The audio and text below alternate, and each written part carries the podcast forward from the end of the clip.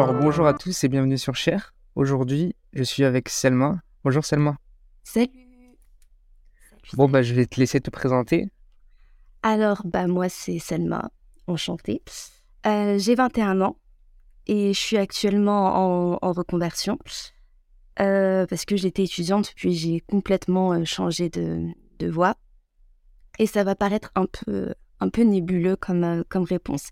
Mais actuellement, en fait, c'est un peu compliqué de me présenter parce que je sais plus vraiment qui je suis à l'heure d'aujourd'hui. Eh bien, c'est une super transition. Du coup, Selma, de quel sujet tu vas nous parler aujourd'hui? Alors aujourd'hui, j'aimerais parler d'un sujet un peu, euh, un peu, un peu compliqué, un peu tabou presque, qui est euh, la recherche d'identité et euh, le fait de ne plus savoir qui on est à certains, certains stades de sa vie, quoi. Je... dès qu'elle m'a proposé ce sujet-là, j'étais à fond, à fond, à fond. Euh, du coup, on va commencer simple. Ouais. Pourquoi est-ce que tu as choisi ce sujet-là? Bah parce qu'en fait, euh, tu vois, ma, moi, ma quête d'identité, elle, ne remonte pas d'hier. Hein. c'est vraiment quelque chose qui, qui, me travaille depuis que je suis, je suis très jeune. Et je pense que j'aurais adoré tomber sur, euh, sur un sujet comme ça pendant ma, ma, ma quête d'identité, que ce soit genre pendant mon adolescence ou même durant le début de ma vie d'adulte. Parce que c'est tellement un truc dont on parle peu qu'au jour d'aujourd'hui, euh, tu es là, tu, tu sais plus qui tu es et tu, tu sais même pas vers qui te tourner puisque personne n'en parle. On a vraiment ce, ce didacte de la vie qui te dit à tel âge, tu dois faire ça, à tel âge, tu dois faire ça, à tel âge, tu dois être ici, et puis c'est tout, tu vois. Et du coup, ça laisse vraiment pas la place à, à, la remise en question et je trouve ça super dommage. Ouais, je suis entièrement d'accord avec toi. Et euh, que ce soit pour euh, toutes les clés d'identité, et c'est pour ça que j'en viens à ma prochaine question. Euh, toi, tu veux qu'on commence à parler sur quel sujet précisément? Quelle identité? Bah, euh, c'est tellement de quêtes d'identité, enfin, c'est tellement vaste. Je sais que dans mon cas, par exemple, pendant très longtemps, j'étais perdue euh, dans mon identité en tant que en tant que jeune femme binationale, tu vois, parce que moi, je suis issue de deux cultures différentes. Et euh, j'ai été aussi perdue en tant que, moi-même parce que en fait euh, j'ai euh, construit mon identité sur quelque chose qui est bah, la, on en parlera plus tard je pense qui est la validation académique. Et c'est quelque chose qui m'a énormément qui m'a excuse-moi énormément impacté ton identité à travers de ce que les autres perçoivent de toi tu vois. Et du coup je sais pas trop par quoi commencer Bon, on va commencer dans l'ordre, hein, si, ça, te va. Bah, allez, on est parti. De ce que tu m'as proposé. Euh, et c'est le premier, c'est un des sujets qui me passionne le plus. Euh, bah, ta quête d'identité, d'origine, on peut dire. Ouais, voilà, exactement. Et comment toi, tu te perçois? Alors. On va commencer par cette identité. Ok, bah, bah nickel. Alors, euh, moi, tu vois, je suis issue d'une famille euh, franco-algérienne. J'ai la double nationalité. C'est-à-dire que j'ai les, les papiers français et j'ai les papiers algériens. Donc déjà, quand tu vois un peu le passif de la France et de l'Algérie, tu nais un peu avec euh, le derrière entre deux chaises pour rester poli. Et euh, tu sais, dès très très jeune, après je pense que c'est pas, même j'en suis sûre, c'est pas que euh, la France et l'Algérie, tu vois. J'ai énormément d'amis qui, qui, viennent du, Maroc, de, Tunisie, du Liban. On va toujours leur poser, je pense que même toi, tu même peut-être déjà posé la question qui est euh, qu'est-ce que tu préfères entre euh, la France et euh, j'en sais rien l'Algérie? Tu préfères quoi entre la France et le Maroc? C'est quoi le mieux entre la France et la Tunisie tu vois? Bien sûr. Et il y a aussi ce côté où quand tu es en France on va te rappeler constamment que t'es pas d'ici enfin t'es pas 100% d'ici tu vois? On va dire oui il y a trois générations. Enfin dans mon cas on est mon frère et moi on est la troisième génération à être à être en France. Parce qu'avant il y a eu ma grand-mère qui est arrivée mes parents et puis nous, on va dire oui, mais trois générations avant, toi, t'étais pas là. Du coup, t'es pas vraiment français. Et puis après, tu vas traverser la Méditerranée et tu vas, tu vas arriver dans, ton pays d'origine et on va dire oui, mais toi, euh, t'es là une fois de temps en temps, donc euh, t'es pas vraiment de chez nous, tu vois.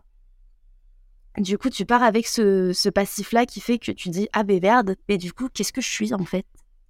Et c'est une question qui m'a qui m'a énormément euh, énormément travaillé au point où jusqu'à l'âge de mes 15 ans, je pense, après on aura l'occasion d'en reparler plus tard parce que c'est aussi issu, à, c'est aussi issu euh, de, mon milieu scolaire, voilà, j'ai complètement occulté cette partie de, de, ma personne, qui est donc mes, mes, origines. Je l'ai totalement occultée, c'est-à-dire que je, je, ne parlais pas la langue, vraiment, je, je l'ai occultée, je faisais comme si ça n'existait pas. Et puis à l'âge de, de, 17 ans, je suis vraiment tombée amoureuse de, bah, de, de mon art habité, entre guillemets. C'est là où vraiment j'ai commencé à, l'approfondir, à la creuser, à, me passionner, à lire, à, regarder des conférences. Et c'est là où j'ai quand même réussi un peu à me retrouver. Mais même aujourd'hui, tu vois, quand on me pose la question euh, bah, qui tu es à ce niveau-là, je suis encore là, bah, je sais pas trop. Enfin, je me considère de là-bas. Je me considérerais jamais autant de là-bas comme ceux qui y vivent parce que euh, on va dire que j'ai que les bons côtés. Tu vois, j'ai la culture, j'ai ci, mais j'ai pas les, j'ai pas les euh, les difficultés qui, qui, vont avec, parce qu'il faut pas se voiler la face. Euh, dans, dans nos pays, c'est pas forcément la belle vie. Et puis après, quand je pense au fait que je suis française, je me dis oui, mais j'ai pas tout ici non plus, tu vois. Déjà, j'ai même pas le nom d'ici. J'ai, j'ai, allez, même pas trois générations ici. Du coup, euh, je me sens pas vraiment à ma place non plus euh, en France. Tu vois ce que je veux dire? En fait, je suis quelque part entre la France et l'Algérie. Pile au milieu. Mais je vais te, je vais te raconter une anecdote. Euh, bon, pour ceux qui ne le savent pas, j'ai passé 5 mois au Maroc dans les 14 ans stage. Euh, et je suis franco-marocain. Je suis aussi issu de la troisième génération du côté de ma mère et deuxième du côté de mon père. Mhm. Donc, il y a ce sujet-là aussi qui m'est, qui m'est, euh, qui m'est tombé dessus et que je ne pouvais pas esquiver. Rien que d'un point de vue personnel, bien sûr. Hein. Euh, dans, dans, ta recherche personnelle d'identité dans la connaissance de toi. Ouais. Euh, j'étais au Maroc et j'ai eu une discussion avec un taxi qui était un peu un peu mouvementé, euh, tu vois, parce qu'on était très impliqué. Un peu ouais. exactement. On était très impliqué. Le taxi me demande, du coup, tu es quoi? Je lui réponds, je suis français. Il me dit, mais non, t'es pas français, t'es marocain, t'es algérien. Je dis, si, je suis français il commence à continuer euh, là-dessus et il me dit Tes parents, ils viennent d'où? Moi, je lui dis Ils sont marocains, ils sont d'origine marocaine. Il me dit donc Toi aussi, tu es marocain? Je lui dis Non, je suis d'origine marocaine, mais je pour moi, je ne peux pas me revendiquer marocain, sachant que ça faisait sept ans que je n'y étais pas allé, que j'y allais que des étés pendant trois semaines, mmh et c'est tout. Je n'ai pas vécu là-bas, je connaissais que la ville euh, d'origine de mes grands-parents et rien d'autre. Rien d'autre du Maroc. Donc pour moi, je l'ai très explicitement dit, je suis français et c'est tout. Et puis après, bizarrement, euh, deux, minutes après, il me dit que, que lui est tunisien et qu'il est même pas marocain. Mmh euh, je voulais lui dire pourquoi. pourquoi tout ça Pourquoi tant d'engouement au final? C'est ça. Oui, parce qu'au final, euh, voilà, tu vois, c'est, je pense que c'est une perception personnelle et, que chacun a. Il y a des personnes qui vont voir ça d'un point de vue génétique, vont se mmh. dire, voilà, bon, sans G. Mais ça aussi, ça peut être contesté, parce que sinon, on est tous, euh, on descend tous de civilisations beaucoup plus anciennes et avant les frontières. Oui, exactement. Il y en a qui vont voir ça par rapport à l'éducation, d'autres par rapport aux valeurs, tout, peut être, euh, tout peut être perçu et, rien n'est faux comme rien n'est vrai. Rien n'est faux. Donc c'est c'est une perception de soi. Et pour moi, c'est une question qui ne devrait pas vraiment être posée par les autres. Posée à soi-même, oui. Mais d'un point de vue extérieur, il n'y a pas de. Il n'y a pas vraiment de, nécessité de savoir. Ouais, c'est vrai. C'est c'est tout à fait vrai ce que tu dis dans le sens où c'est vrai que quand cette question me, vient de quelqu'un d'autre, j'ai tendance à la trouver extrêmement déplacée. Parce que euh, après, quand c'est dans une quête de recherche personnelle, évidemment, tu te questionnes, enfin, qui ne s'est jamais questionné ici, tu vois? Mais euh, quand ça, vient de, quelqu'un d'autre qui ne connaît pas ton passif, qui ne connaît pas euh, tes, questionnements, tes, remises en question, je trouve ça extrêmement déplacé dans le sens, mais, mais tu te prends pour qui en fait de me poser ce, ce genre de questions? Du, genre, enfin, au, au, fond, qu'est-ce que ça va t'apporter de connaître ce, genre d'infos sur moi? Pour moi, c'est quelque chose, comme tu dis, qui est vachement personnel et qui, qui est propre à chacun. Totalement. Et donc, du coup, c'est pour ça que, en fait, cette question, on ne peut pas l'esquiver personnellement. Parce que, comme tu dis, on est forcément et on va forcément être confronté à soi-même et à cette question au final de qui je suis de ce point de vue-là euh, identitaire, on va dire. Ouais, tout à fait. Donc, du coup, euh, on va passer à la deuxième identité, puisqu'on a fait un peu le, le, tour de celle-là, et comme on dit, il n'y a pas de, forcément de bonne réponse. Euh, qui était, rappelle-le-moi La validation académique. La validation académique. Alors ça, c'est vraiment, vraiment, vraiment un sujet très, très ancré à notre génération, je pense.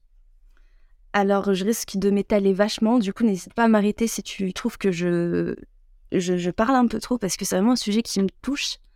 Je te renvoie la euh, remarque du coup. Alors, euh, moi, il faut savoir que ma validation académique, elle a commencé très, très, très, très jeune. Euh, c'est-à-dire que, bon, déjà, moi, j'étais une, une, petite fille. On va dire que ça commençait vraiment à l'âge de 5-6 ans. Tu vois, j'étais une petite fille qui avait énormément d'ambition. Voilà, j'étais très ambitieuse quand j'étais petite. D'ailleurs, je voulais devenir pédiatre. Tu vois, pas, choix pas commun quand t'as, quand as 6 ans.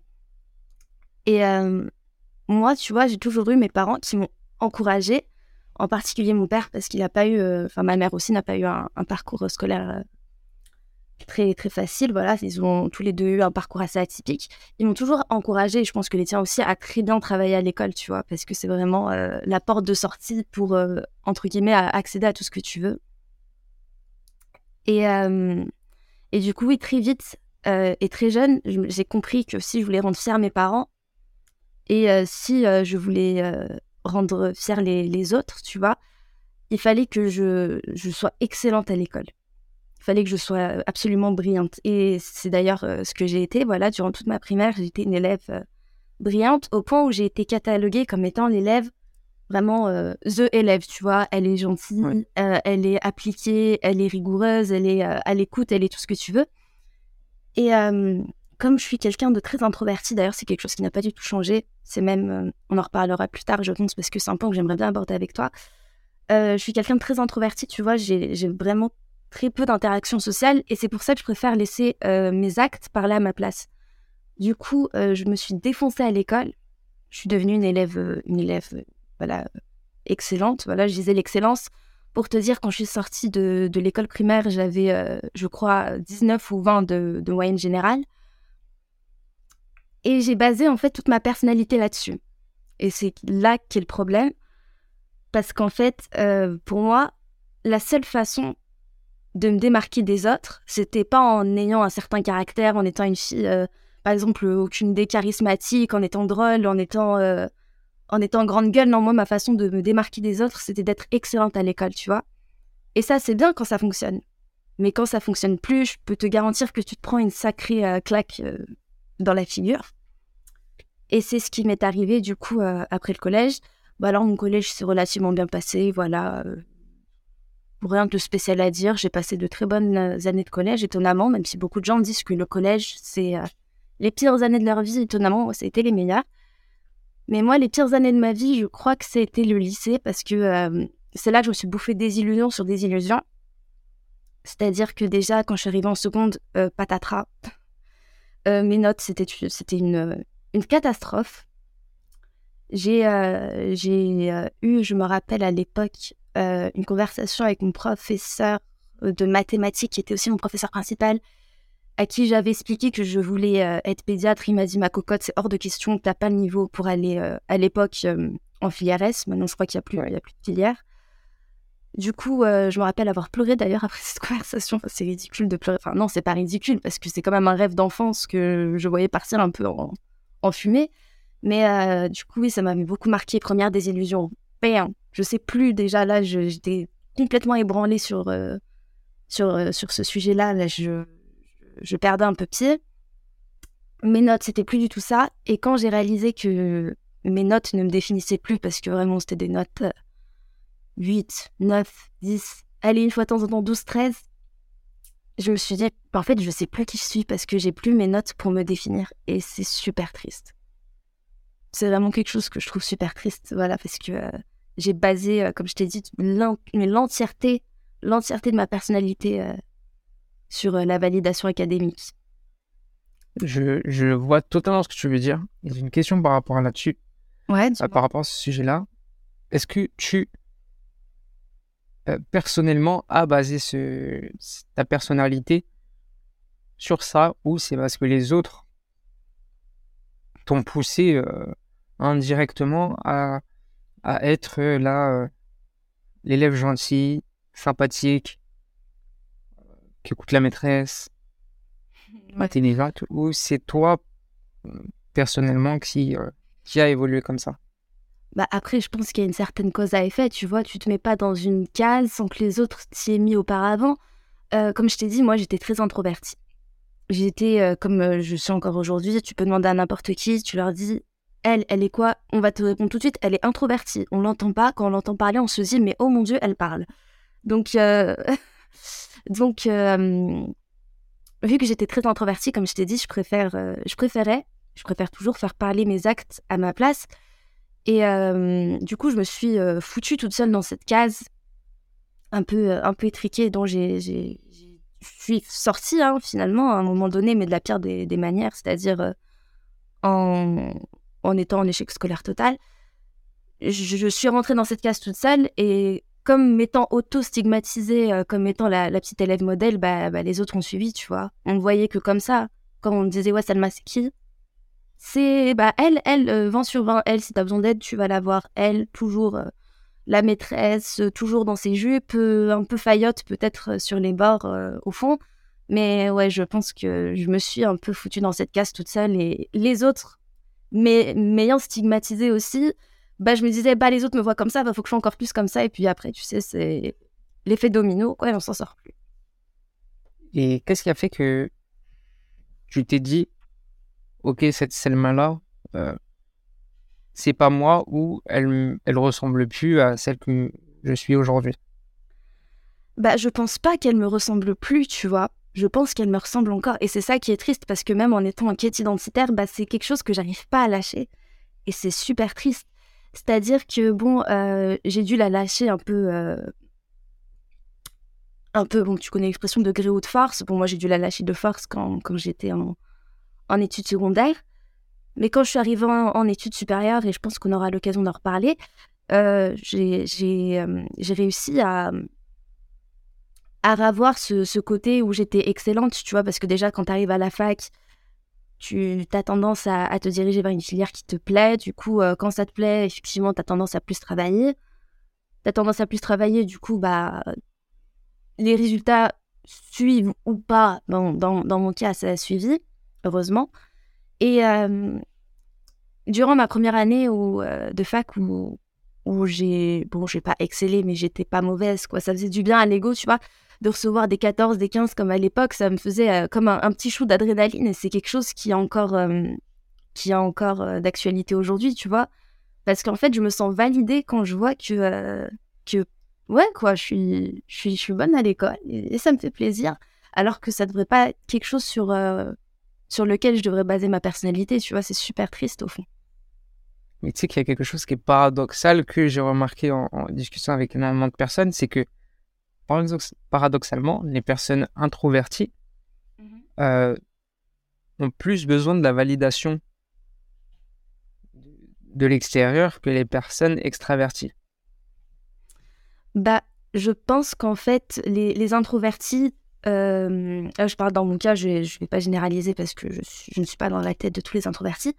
Mais dans mon cas, en fait, euh, la validation que je recherche, c'est parce que j'ai un énorme manque de confiance en moi, tu vois. Et euh, j'ai tendance à, en voulant prouver aux autres que je suis excellente, peut-être me vouloir aussi me, le prouver à moi-même en me disant, voilà, si les autres pensent que tu es excellente, c'est que tu es excellente. Du coup, c'est très bien, continue comme ça. Et je pense que c'est pour ça que moi, en tant qu'introverti, j'ai besoin aussi d'un peu de cette validation des autres pour me prouver que je vaux autant qu'eux, tu vois. Et je ne sais pas si tu es au courant, mais je sais que ce, ce, point de vue-là mmh. euh, fait partie aussi du syndrome de l'imposteur. Euh, le syndrome de l'imposteur, c'est pas seulement euh, je ne mérite pas de réussir, je ne mérite pas ma place dans cette entreprise, c'est aussi exactement ce que tu viens de dire, euh, il faut que je prouve en fait. Je suis cette personne-là. Euh, il faut pas que je foire. Si je foire, en fait, ils vont plus me voir comme euh, Nadir, ils vont me voir comme une autre personne. Et ça, c'est aussi une forme euh, du syndrome de l'imposteur. Bah, tu vois, ce qui est étonnant, c'est que euh, j'étais tombée euh, il y a quelques temps sur. sur parce qu'il y a eu une vague aussi de d'articles là-dessus sur le syndrome de l'imposteur. Et en fait, je sais pas si c'est aussi un symptôme parce que j'avais vraiment lu ça en, en diagonale, mais euh, je lisais ça et je me disais, mais en fait, moi, je suis, je suis entre guillemets trop débile et entre guillemets, tu vois, trop débile et limite, je ne mérite pas d'avoir un syndrome de l'imposteur parce qu'en fait, euh, je suis trop nulle pour avoir un syndrome de l'imposteur. En fait, c'est pas un symptôme, si tu veux, c'est une, différente euh, lecture de ce syndrome. Ouais. C'est une différente lecture de ce syndrome et je trouvais ça fascinant parce que, bah, pour te dire, moi aussi, j'ai eu ce, ce, ce, point-là de ma vie mmh. qui a été déterminant et j'ai lu un livre. Euh, je regarde parce que j'ai la bibliothèque à côté de moi. Euh, je vais le trouver. Alors, c'est Virginie Grimaldi. Euh, il est très connu, hein. c'est le premier jour du reste de ma vie. Il y a eu un film apparemment dessus. Je note. Le premier jour du reste de ma vie. Ouais. De Virginie Grimaldi. il est génial il y a un personnage, mmh une femme dedans, qui, euh, qui a tout changé dans sa vie. Euh, qui avant était obèse, mmh qui a fait un régime euh, qui a totalement changé physiquement. Et elle expliquait que elle, tu vas voir, ça ressemble beaucoup à ton histoire, mais d'un point de vue, d'un autre point de vue, elle était obèse, donc fallait qu'elle se crée une personnalité pour être acceptée des autres. Donc c'était là la, femme toujours souriante, toujours rigolote, toujours drôle. Ouais. Et de, bonne humeur, tu vois. Elle n'avait pas le droit d'être triste, d'avoir ses problèmes, parce que sinon, les, autres personnes ne l'acceptaient pas. Mm-hmm. Dans sa tête, bien sûr. Hein. Et donc, du coup, en fait, elle a perdu tout ce poids, elle a eu ce changement physique. Malheureusement, niveau personnalité, elle n'arrivait plus à se retrouver. Parce que bah, on ne la voyait plus comme ça. On la voyait plus comme drôle, euh, bonne humeur, rigolote. On la voyait comme une belle femme. Bah, j'aimerais rebondir sur ce point, ouais. Excuse-moi, je t'interromps. Non, non, je t'en. Euh, j'aimerais rebondir sur ce point. D'ailleurs, c'est un point que je ne pensais pas aborder avec toi aujourd'hui. Mais en effet, c'est vrai que euh, les, les, transformations physiques, c'est quelque chose qui peut vraiment, mais vraiment te perturber dans ta recherche d'identité parce que euh, l'histoire là que tu me racontes, elle a vraiment une résonance toute particulière pour moi. Parce qu'en fait, euh, petite anecdote, euh, j'ai été en, surpoids une grande partie de ma vie. Jusqu'à l'âge de mes 15-16 ans, à peu près. Et je m'étais vraiment construit aussi cette personnalité. Bon, j'étais la petite introvertie, mais j'étais toujours très solaire, très, très souriante, très, très rigolote. Tu sais, un peu. Je pense que tu connais la bonne copine, quoi la, bonne copine un peu, un euh, rondouillette qui, fait tout le temps des blagues, qui tout le temps des. Enfin bref, c'est un peu l'ancien moi, comme je l'appelle, parce que vraiment, c'est. limite, quand je vois des photos de cette époque-là, euh, je me reconnais pas.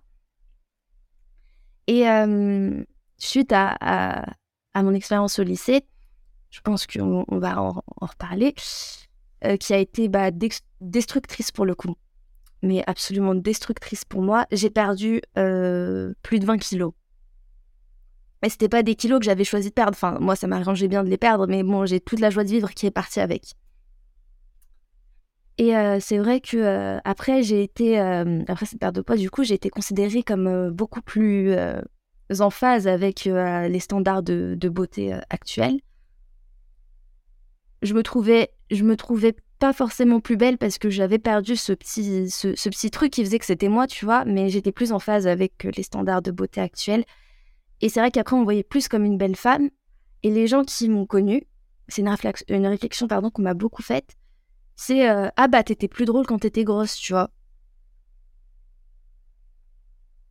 T'étais plus drôle quand t'étais grosse. Et ça fait vachement mal d'entendre ça, tu vois, parce que euh, Déjà, c'est des kilos que j'avais pas forcément choisi de perdre, que j'avais pas prévu de. Enfin, j'avais prévu de les perdre, mais de façon beaucoup plus saine. Mais comme je t'ai dit, c'est des kilos que j'ai perdus, euh, de, des kilos de, tristesse, des kilos de, euh, déprime, des, kilos de, stress. Donc j'ai toute la, la, joie de vivre qui est partie avec. Et le fait de te prendre en pleine face la réflexion de Ah, mais tu sais, maintenant que t'as maigri, bah, je te préfère avant parce qu'avant, bah, t'étais plus cool. C'est vrai que c'est quelque chose qui, qui m'a beaucoup blessée et qui m'a effectivement beaucoup perturbée dans, la, dans, dans ma recherche d'identité parce que à la fin, j'étais en mode mais, mais je suis qui? J'étais drôle, je le suis plus, j'étais la copine. Euh, la, bonne copine donc que personne calcule trop et puis maintenant euh, je suis considérée comme étant jolie les gens s'intéressent à moi les gens sont vachement plus gentils avec toi quand tu es considéré comme étant beau. Oui totalement. Bah, c'est quelque chose que j'ai remarqué. pour rebondir sur ce que tu dis euh, dis-moi je, moi qui travaille beaucoup dans le, domaine du sport bien-être et santé. Euh, d'ailleurs suivez mon LinkedIn j'ai un projet qui sort très très bientôt dessus. Euh, je conseille fortement vraiment fortement les personnes qui se mettent au régime, euh, qui se mettent au sport pour maigrir, tous ceux qui entament en fait un mode de vie, un projet pour changer physiquement, de suivre, d'être suivi par un préparateur mental ou un psychologue. C'est très important parce que on arrive à des moments où on se donne tellement, on espère des résultats incroyables physiquement, on les atteint, mais on se rend compte que notre personnalité a un gros, gros, gros déséquilibre et qu'au final, on ne se sent pas mieux. Et après, avoir entamé un régime difficile, six mois où on allait tous les jours à la salle de sport, on payait un abonnement, on payait un coach sportif, et qu'après, on se rend compte qu'on ne va pas forcément mieux, ça peut être une très très grosse descente en enfer. Donc je vous invite vraiment à être suivi de ce côté-là, c'est très très important. Tout à fait. Et donc, euh, et donc euh, ça, ça, ça fait écho aussi à ton histoire, même si toi, il n'y avait pas forcément de régime ou de, ou de, ou de sport dans, dans, tout, ce, dans tout ce changement. Mhm. Tu, tu as été atteint psychologiquement parce que, comme tu disais, ça t'arrangeait de perdre ces kilos et tu as vu qu'en fait, ça n'arrangeait rien, quoi. Ouais, rien. C'est vrai que ça m'a plus détruite qu'autre chose. D'ailleurs, petite anecdote très très très courte, vraiment, euh, je te la fais succincte. Oh, je. Euh, j'ai réalisé du coup que les gens étaient beaucoup plus gentils avec toi quand tu étais considéré comme étant beau ou belle dans la société. Le jour où, à l'époque, on avait tendance à me claquer la porte, par exemple, quand j'arrivais, euh, je, te dis n'importe quoi, dans une boulangerie, pour faire mes courses ou même, par exemple, en cours, et eh bah, la première fois où, quand j'avais perdu tout ce poids-là, que quelqu'un m'a, tenu la porte, tu vois, mais avec un, regard que tu sais très bien qui est motivé par un, peut-être un désir de séduction ou je ne sais quoi, je me suis dit, ah bah putain, je me suis dit, ah d'accord. Je me suis dit, ah ok. C'est donc ça. Les gens ne, voient de toi que ton enveloppe charnelle et puis l'intérieur, ils s'en foutent. Mais, mais c'est, exactement ça et c'est ça qui, c'est ça qui vous touche parce qu'en en fait, vous avez construit toute votre personnalité euh, pour être vu euh, autrement que physiquement. Et euh, sauf que ça, maintenant, ça a fait l'inverse. Et votre personnalité, vous avez l'impression qu'elle sert plus à rien. Quoi. Plus à rien du tout. Et, ça fait mal. Et ça fait mal, je le conçois entièrement. tu sais que ton anecdote était super parce que j'ai demandé une anecdote sur ce sujet-là. Ouais. je voulais me parler d'un autre sujet sur l'identité. Euh, qui était l'identité, rappelle-le-moi. Euh, par rapport aux autres. Voilà, par rapport bah, on, a, on a commencé à en discuter. Euh, et du coup, bah, avec l'identité, comment on a dérivé sur l'identité physique. Voilà. Est-ce que tu as quelque chose à rajouter par rapport à ce sujet-là? Alors ouais, j'aimerais bien rajouter un peu de, de, profondeur à ce sujet-là. Et là, par contre, j'aimerais parler de donc faire, un, comme je te l'ai dit, un, un comeback à ma période de, l'adolescence, donc euh, du lycée, parce que l'adolescence, euh, c'est quand même euh, un moment où tu te construis vraiment, tu te construis en tant que futur, futur adulte dans ta vie, c'est super important. du coup, moi, j'étais dans un lycée. pour le background, je venais d'un collège cosmopolite, c'est-à-dire que tu avais de tout. Tu avais de tout. Tu avais toutes, toutes les origines possibles. Euh, niveau religion aussi, c'était super cool. C'était tout le monde, euh, tout le monde avec tout le monde, quoi, tu vois. Et euh, quand je suis arrivée du coup dans ce fameux lycée, institution privée. du coup, je suis arrivée dans, donc, dans ce lycée, dans ce lycée pardon, institution, institution privée. Ouh là là. C'est un sujet qui me fait un peu paniquer, hein, parce que voilà, comme pas des, des, très belles années de ma vie, et j'en garde pas du tout mon souvenir. Je suis arrivée donc dans, dans, cette école à majorité caucasienne, et on devait peut-être aller trois Arabes, dont deux qui avaient trouvé leur identité, eux, comme étant des personnes complètement françaises, tu vois, à 200%. Et c'est super pour elles, franchement, super. Tu vois, si elles peuvent se sentir bien dans cette identité-là, c'est génial. Et du coup, en fait, moi, je me sentais un peu comme un, quota, tu vois, un peu une pièce rapportée, un cheveu au milieu de la soupe. Moi, je, le matin, je me réveillais, je me disais, mais qu'est-ce que je fous là? Et du coup, oui, premièrement, voilà, je, mon identité par rapport aux autres, bah, j'étais un peu la petite arabe. Tu vois, c'est super péjoratif dit comme ça, mais j'étais un peu la petite arabe. J'ai suivi énormément d'harcèlement par rapport à mes origines. Voilà, j'imagine que tu connais, tout comme moi, plein de mots péjoratifs pour parler de la, communauté maghrébine. Bien sûr. Oui, je les ai tous entendus. Déjà de une. Et de deux, par rapport aux autres, euh, j'ai euh, déconstruit une idée qui était un peu utopique, tu vois. Parce que, comme je t'ai dit, moi, j'étais une acharnée de travail. Je travaillais énormément pour avoir ce que je voulais. C'est que euh, le travail ne fait pas tout et que euh, l'égalité des chances n'est qu'un mythe. c'est peut-être un peu dur dit comme ça. Mais du coup, je suis arrivée dans une école où il y avait énormément de, filles d'eux et de fils d'eux, c'est-à-dire filles d'avocats, fils de notables de la région, filles de diplomates, fils de chirurgiens. Du coup, c'était des gens qui étaient déjà en place et qui, en plus de ça, étaient extrêmement extrêmement, euh, extrêmement riche, hein, j'ai pas peur de le dire. Des fois, j'arrivais le matin en voiture, euh, pardon, j'arrivais le matin, donc moi, à pied au lycée, et devant euh, mon établissement, c'était vraiment le défilé de, de bagnoles Bugatti, Ferrari, Rolls-Royce, tu voyais tout et n'importe quoi. Et j'ai eu extrêmement, mais extrêmement mal quand je me suis rendu compte qu'effectivement l'égalité des chances bah, n'était qu'un mythe, comme je te l'ai dit. Et je me suis pas du tout intégrée dans cette école parce que je me sentais extrêmement marginalisée. Euh, c'est-à-dire que j'ai pas créé de lien social avec les autres. J'ai pas su me rapprocher des autres. Après, les autres ne cherchaient pas à se rapprocher de moi non plus, hein, autant être honnête, parce que je n'étais pas comme eux, tu vois. Je n'étais pas comme eux. Et euh, j'ai compris que, à cause du fait que je ne sois pas comme eux, que je ne sois pas de leur milieu, de leur monde, parce que c'était vraiment un milieu très mondain, tu vois. Moi, je suis issue euh, pas de la classe, euh, je suis pas de la classe euh, populaire non plus. Hein, je suis, je suis, voilà, enfin, je suis, je suis là où je suis, quoi. Je suis là dans la classe moyenne.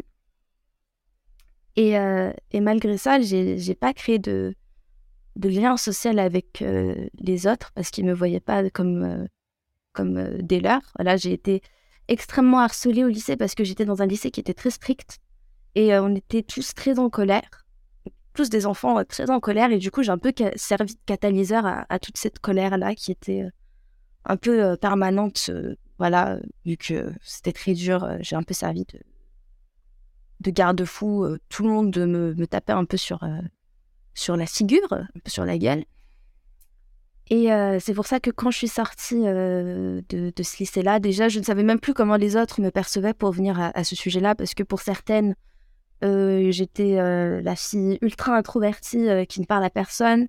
Pour l'autre, j'étais, j'étais bon, j'ai eu plein de, j'ai eu droit à plein de, plein de, rumeurs sur moi. Les rumeurs aussi, ça te détruit en tant qu'individu et particulièrement à l'adolescence parce que l'adolescence, c'est un âge où tu es vachement vulnérable. Du coup, quand tu entends des rumeurs sur toi toute la journée, tu te dis peut-être que c'est vrai. Du coup, pour, euh, pour eux, voilà, j'étais ce que les, rumeurs disaient. Et quand je suis sortie de, du lycée, bah, j'étais encore plus paumée par rapport à, qui j'étais quand j'y suis entrée.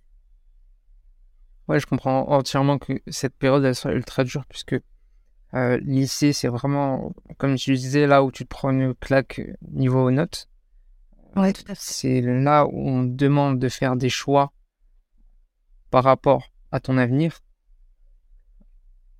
Et sans être orienté, bien sûr. Ah, et c'est là où tu te construis en tant que personne. Mais c'est vraiment le tout départ. Donc, euh, ça veut dire que tu pars avec rien. C'est comme dans un jeu vidéo où tu pars niveau 1, t'as rien du tout, et tu te fais massacrer par euh, tous les monstres niveau 50, tu vois. Ouais, c'est ça, tout à fait. Absolument. Et donc, c'est pour ça que. Merci. Je suis un peu fort, je suis un peu fort en métaphore. et, euh, et du coup, c'est à ce moment-là, on est, comme tu disais, le plus vulnérable. Et c'est cette période-là qui est le plus dur pour quasiment tout le monde. Peu importe, comme tu disais, euh, le, que ce soit les autres, que ce soit la recherche professionnelle, que, ce soit la recherche identitaire en général. Quoi. C'est vraiment le plus dur. Ouais, tout à fait. En tout cas, merci beaucoup d'avoir partagé, euh, partagé euh, cette expérience personnelle. Je pense que ça peut servir à énormément de monde, euh, surtout de, de, lycéens, pour justement comprendre que bon, rien n'est perdu, que la recherche d'identité, elle se fait encore même à 50, 60 ans. On ne se connaît jamais vraiment. Ouais, malheureusement. On se connaît jamais vraiment, comme tu dis. Et euh, j'aimerais juste faire un, dernier, très dernier euh, petit aparté rapidement. Bien sûr, bien sûr. Euh, pour arriver à qui je pense être aujourd'hui, tu vois. Et c'est un conseil que j'aurais adoré entendre. Du coup, je tiens vraiment à te le partager. Je l'avais d'ailleurs noté dans mes notes. Ouais, alors, en gros, quand je suis sortie de, la, du lycée, comme je t'ai dit, je me suis orientée donc vers une fac qui me plaisait énormément, une filière qui me plaisait énormément. Euh, même là, même quand on pense faire quelque chose qu'on aime, on peut se tromper. Voilà, je, je tiens à rappeler, c'est super important. Du coup, moi, vu que je voulais être pédiatre et que c'était plus possible, du coup, j'ai décidé de me diriger vers euh, quelque chose de toujours en rapport avec les enfants, mais plus dans, l'apprentissage. Tu vois, comme je t'ai dit, je suis très scolaire. Du coup, je, pensais m'épanouir plus vers un, vers un parcours, euh, enfin, dans un parcours plutôt d'enseignante, tu vois. Je, pensais faire une licence de langue, puis ensuite on, embrayer sur un, master MIF pour ceux qui, connaissent. Alors, euh, pendant la période de euh, ma première année, ça s'est bien passé euh, malgré le Covid. Deuxième année, pas du tout. Du coup, j'ai pris une année sabbatique. J'ai décidé d'aller faire un peu, d'aller faire un peu mes propres armes sur le terrain en allant travailler dans une école. Et j'en suis ressortie avec une certitude, c'est que je ne ferai jamais euh, institutrice, tu vois. C'est vraiment un milieu qui ne me plaît pas. Et j'ai eu euh, une révélation, entre guillemets. C'était un jour, c'était vraiment un jour euh, random, tu vois, tout à fait normal. Je faisais la vaisselle et j'écoutais un podcast de, de Dairin Tia, je crois, enfin Manon Delcourt pour ceux qui connaissent, et qui traitait de ce sujet-là, qui est bah, la, la d'identité. Je ne sais pas vraiment qui je suis, je crois je crois, le titre du podcast pour celles, pour, euh, celles et ceux qui veulent euh, aller voir. Et euh, elle avait posé une, un ultimatum super intéressant. C'était suite à un mail d'une de ses auditrices qui disait qu'elle ne savait plus qui elle était. Et en gros, ce qui s'est passé, c'est qu'elle lui a posé une question très simple, enfin un ultimatum très simple, qui est Imagine là maintenant tout de suite. T'es dans une salle avec un homme que tu ne connais pas, qui est cagoulé, ganté, avec une arme chargée contre ta tempe et qui te dit dans les trois secondes, tu me donnes le métier de tes rêves, sinon je te bute. Et je me suis vraiment mise en situation. J'ai fermé les yeux, j'ai imaginé, et le premier métier qui est sorti, et eh ben, je me suis dit, purée, j'avais la réponse depuis le début. Et euh, c'est là que j'ai su qu'il fallait que je me réoriente et que j'allais pas du tout dans la bonne direction. Et pourtant, euh, j'étais vraiment passionnée par ce que je faisais. Mais quand j'ai senti la réponse qui venait vraiment du fin fond, mais du fin fond de, de je ne sais où, limite, mais je me suis dit, bah, je suis en train de complètement partir. En fait, je suis complètement à côté de la plaque. Et cette simple question, et bah de là, je crois que j'ai jamais. Genre, j'ai jamais poussé un, un, de soulagement comme ça. Parce que même si c'était tout recommencer, je savais enfin là où j'allais.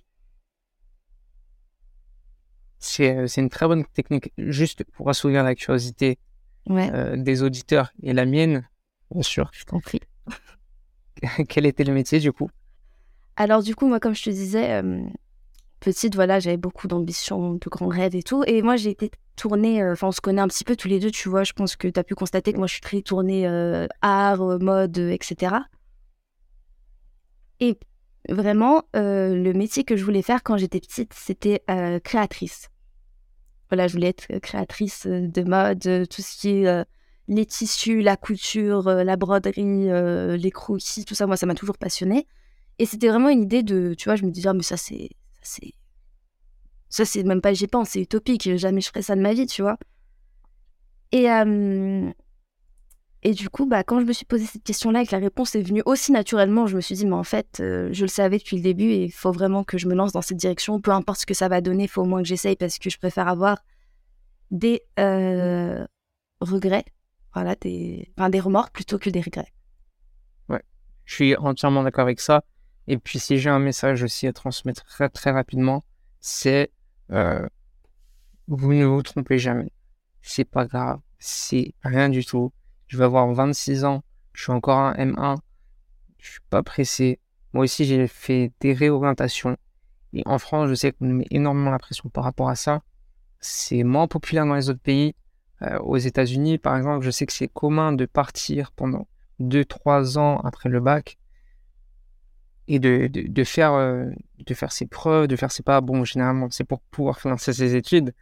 Mais je sais qu'il y en a beaucoup aussi qui voyagent, qui, qui se cherchent et qui voient ce qu'ils veulent faire plus tard.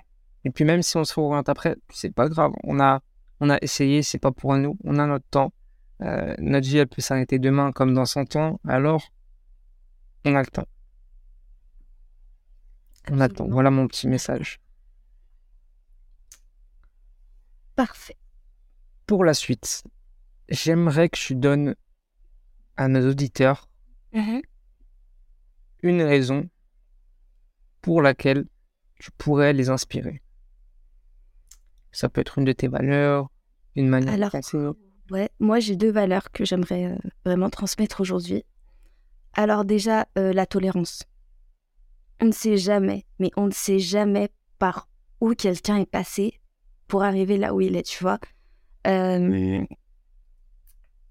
il y, a, y, a, un proverbe que, que je ne retrouve pas en français, mais que j'ai en arabe, c'est euh, Raja'a bi Hunayn, tu vois, euh, qui, en gros, tu vois, tu ne connais pas toutes les déceptions par, laquelle par, par lesquelles pardon, la personne est passée, tu ne connais pas son passif, tu ne sais pas par euh, quel, quel, quel, échec elle a essuyé, tu ne sais pas quelle, quelle épreuve elle a traversée.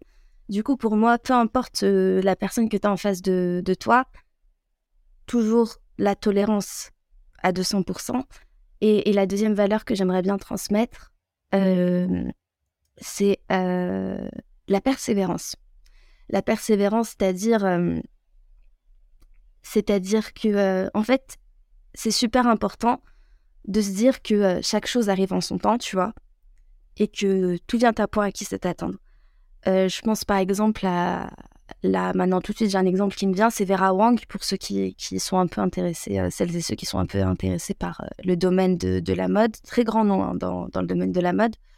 Elle a créé sa toute première robe à l'âge de 40 ans, tu vois.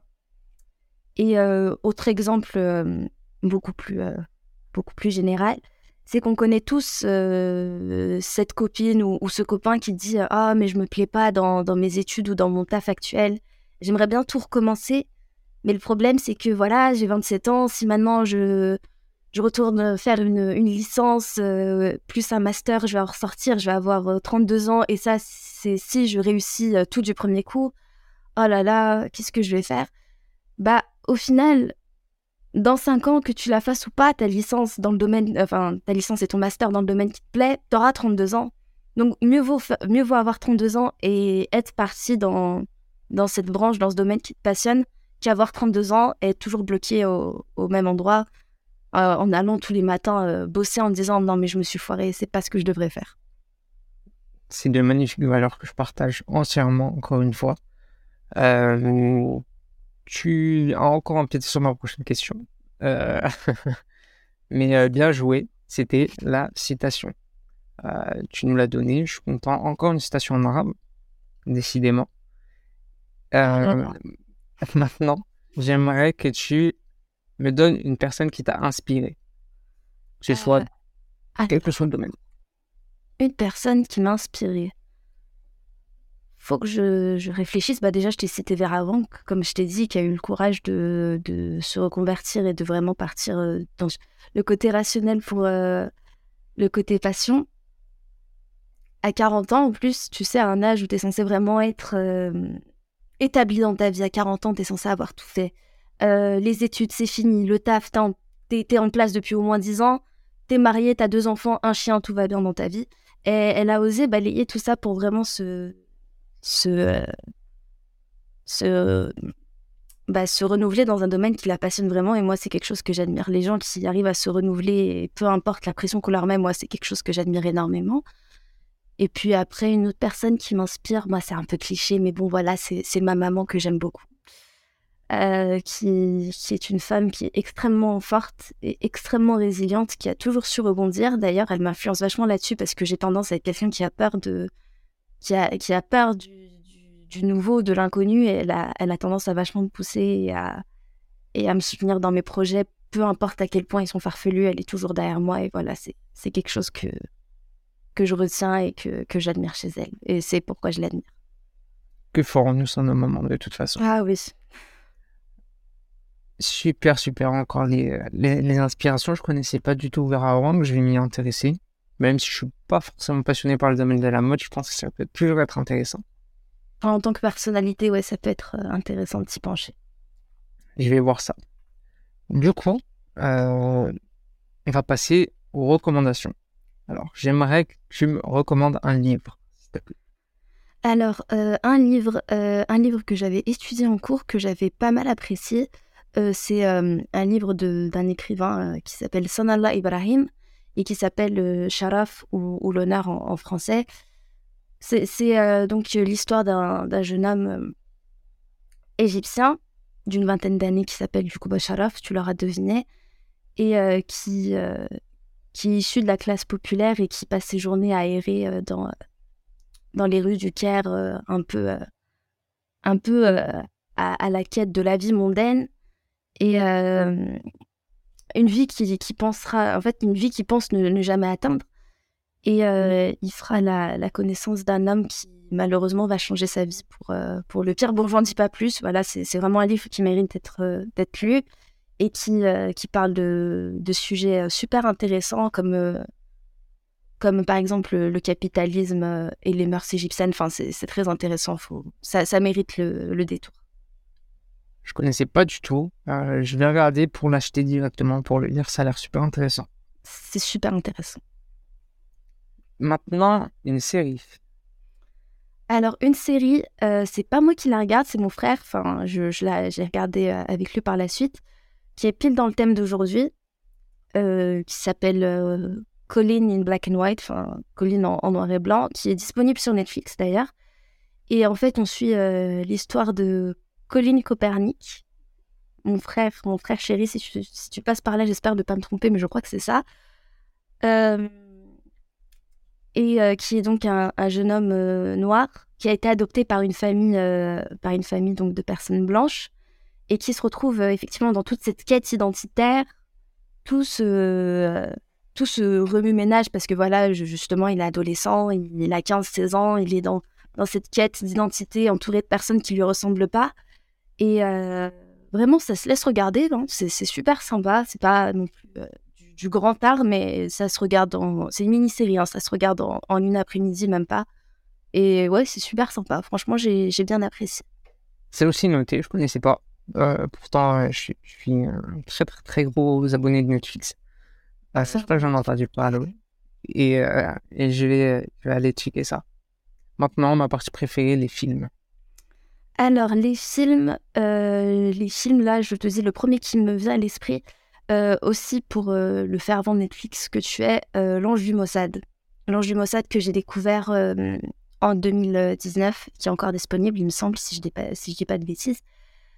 ça, c'est vraiment pour les, les, férus d'histoire du, du Moyen-Orient. Voilà, l'histoire, tout ce qui est histoire de l'Égypte, la, la, guerre des, des six jours, etc. Euh, la guerre des six jours, si je me trompe pas. Ouais, la guerre des six jours. Je viens de me mettre un doute, mais moi, il me semble que c'est la guerre des six jours. Ouais, il me semble que aussi que c'est la guerre des six jours, du coup, on va rester là-dessus. Euh, on suit, euh, du coup, la, la, la vie, c'est un peu un...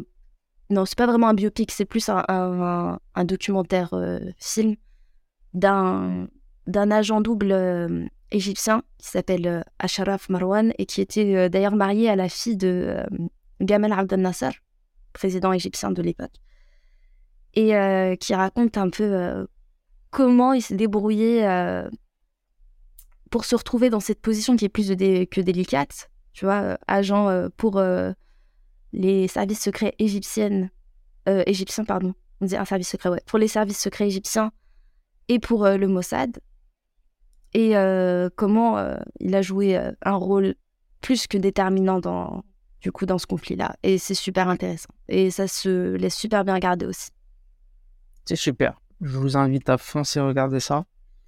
ça a l'air super intéressant et merci pour tes trois recommandations. je vais placer une petite recommandation. C'est le podcast de Selma. Même si elle m'a pas dit de faire une grosse pub dessus, moi je le fais. Euh, Crimomena je vous invite à tous aller checker ce podcast qui est super intéressant, super bien monté. Euh, moi, je suis un grand fan. Merci beaucoup. Selma, maintenant, je vais te laisser le mot de la fin. Alors, euh, déjà, merci à toi de, m'avoir permis de, de venir parler de sujets qui me tenaient à cœur. Je tiens à m'excuser pour les oreilles de, tes auditeurs. Voilà, je suis un peu malade. Du coup, ma voix est euh, absolument euh, inaudible. Mais merci d'être resté jusque-là si vous êtes resté. beaucoup d'amour, beaucoup de bonnes vibes. J'espère que vous réussirez dans, tous vos projets. Et une belle et longue vie à tous. Merci beaucoup, Selma. un podcast très intéressant un sujet très très très inspirant et qui pourra aider énormément de personnes, j'en suis sûr. Pour finir, merci à tous d'avoir écouté ce podcast. Comme d'habitude, il est disponible sur toutes les plateformes. Si vous avez aimé l'épisode, n'hésitez pas à laisser 5 étoiles sur Apple Podcast et un petit commentaire. Ça nous aidera beaucoup. Merci infiniment à vous et à bientôt sur Cher, le partage avant tout.